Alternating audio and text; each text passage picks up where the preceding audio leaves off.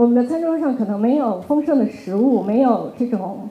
非常华丽的餐具，但是我们的餐桌上一直是有爱的。它其实一直是心里的一种储备的能量，它可以影响你的一生，可以一直伴随着你。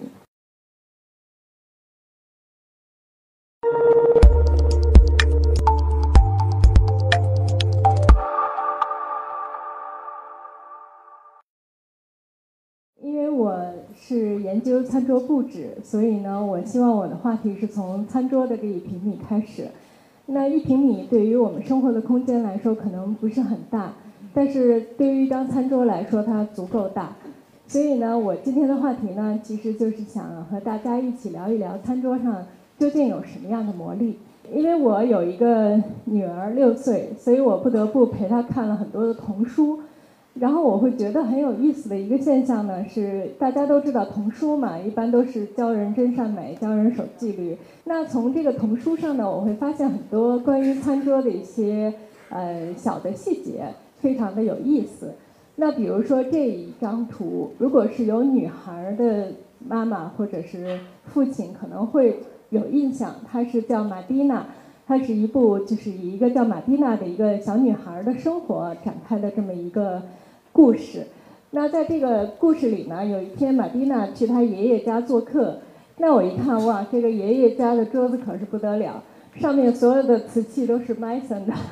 那大家知道德国 Mason 的瓷器是 Mason 有三百多年的历史，是欧洲最早的一家瓷器工厂，而且价格是非常之贵。但是如果知道这个书它的作者是一个比利时的一个诗人。然后和一个比利时的画家，我觉得出现这种很有品质、品味感的这种细节，其实是嗯，就是很容易理解的。那这一个动画就是一个童话故事，也是大家都知道的《爱丽丝漫游仙境》。最经典的镜头就是有这么一场这个疯狂的一个 tea party 的这么一个镜头。那大家会看到他桌子上的这些瓷器，像我一样比较爱买的人可能会想，它是不是皇家哥本哈根的瓷器呢？后来我就查了一下，其实好像不是，它是出现在差不多一九零零年代早期，呃，而且这个图案是在这个迪士尼的家族博物馆里珍藏的一个档案，然后出现在很多很多的这种童话故事里，很有魔性，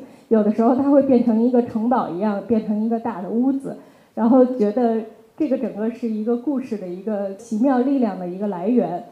但实际上，这个故事带给我们的这种，呃，从餐桌上延伸出来的魔力，其实影响了我们很多的生活。而且不光是用 Mason 的这种有钱的中产阶级或者更高的这种人家的孩子啊，或者像小猪佩奇那样的富二代，那在穷孩子的故事里，其实也有很多关于餐桌的一些描述。麦兜的故事大家也非常的熟悉，这个场景呢，当时是把我看哭了的，因为麦兜是一个单亲很穷的一个小孩儿，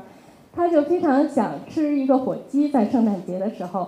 那他终于有一天，这个妈妈给他准备了一个火鸡，在圣诞，他非常开心，觉得无比的美味，无比的开心，然后但是这种美味其实只持续在。他将吃未吃和吃第一口之间，对，因为很快这只鸡就成了一个无尽的折磨。因为在之后，他妈妈因为穷嘛，就想尽办法用剩下的鸡肉去，然后每一个菜里都会出现这只火鸡。其实一只火鸡的寿命可能都没有这么长，他妈妈就不得已就只好把剩下的这点鸡肉就扔掉了。但是呢，过了很多年之后，当这个麦冬的妈妈已经成烟的时候。这个麦兜就忽然觉得很后悔，觉得不应该让妈妈把这个鸡肉扔掉。就看到这儿我就哭的就不行了已经。然后就觉得其实，嗯，对于一个穷孩子来说，或者说我们的餐桌上可能没有丰盛的食物，没有这种非常华丽的餐具，但是我们的餐桌上一直是有爱的。它其实一直是心里的一种储备的能量，它可以影响你的一生，可以一直伴随着你。那但是在这个贝贝熊的故事里，也有一个非常感人的一个小的场景，就是说母亲节的这一天有一个传统，就是大家要做一份早餐给妈妈，然后送到她的床前，让她在床上吃早餐。其实她已经醒了，然后她就听到孩子们还有爸爸一起到了悄悄的到了厨房里，然后一会儿就是锅朝天盆朝地的这种声音就传出来了。然后糊味儿也传出来了。他当时就想完了，说我要收拾这个厨房，可能需要用一天的时间。但是呢，当他们真的把这份早餐端到他面前，还是非常的感动。这个故事其实最大的彩蛋是留在了最后，就是当他回到厨房，发现厨房里收拾的一尘不染，那些被摔碎的东西、被烤糊的东西全都不见了，然后都已经收拾好了。那但是我觉得这个故事也是，就是很感人。其实我们吃的东西，或者说餐桌上吃的东西，都不是最重要的。最重要的还是就是亲人之间互相的这种关怀。那真实的这个故事呢，就发生在我朋友身上。他是瑞典的餐桌布置艺术家卡斯瑞娜。然后我就从他身上又发现了餐桌上的另一种魔力。这是他在斯科纳的家，整个是一个谷仓改建的。然后我们一起呢，在森林里，然后在海边，在田野里，在菜市场，在花市寻找很多的灵感。然后就发现这个。餐桌其实它更大的一个魔力是承载一个自然的变化，然后是能够让我们更好的了解自己周遭的这个世界和自然的这种力量。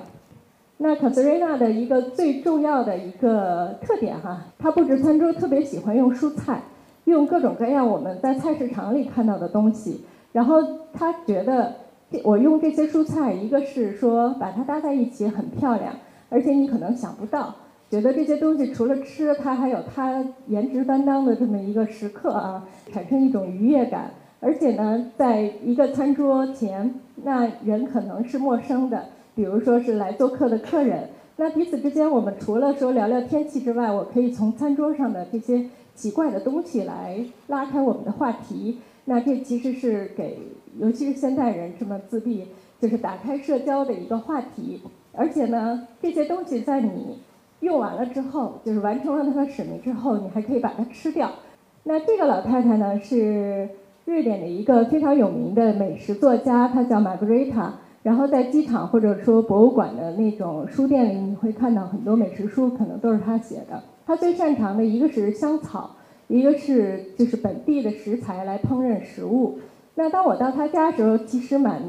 惊，就是很惊诧，因为他的香草。所谓的香草花园其实就这么点儿地儿。他说，其实这个地方已经足够我用了，足够我跟上四季的变化，然后用这些新鲜的东西。所以，其实我们经常在说回归自然、热爱自然，好像至少得有一个庄园我才配这么说。但其实并不是这样。我觉得只要是大家心里有这份就是敏感，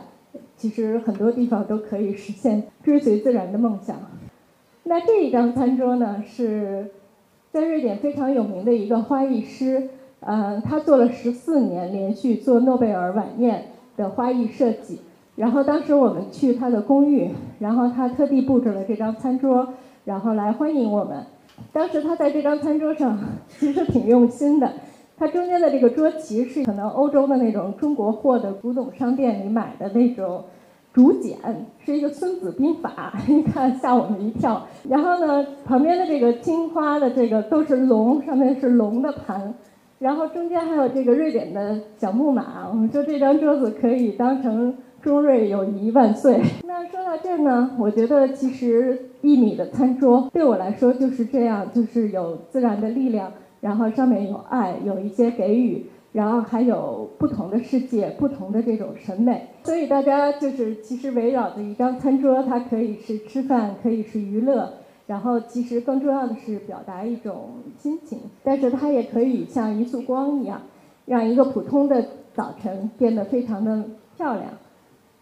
然后也可以像就是我们现在的这种季节，有丁香，有芍药，然后你可以在餐桌上记录这个时刻。那最后的这张照片呢，是在斯德哥尔摩下午四点的一个街景，是一个冬天，所以呢，当时我站在这儿，第一次感受到北欧的这种极夜的这种感觉，然后看着一片漆黑，但是呢，这满天的这种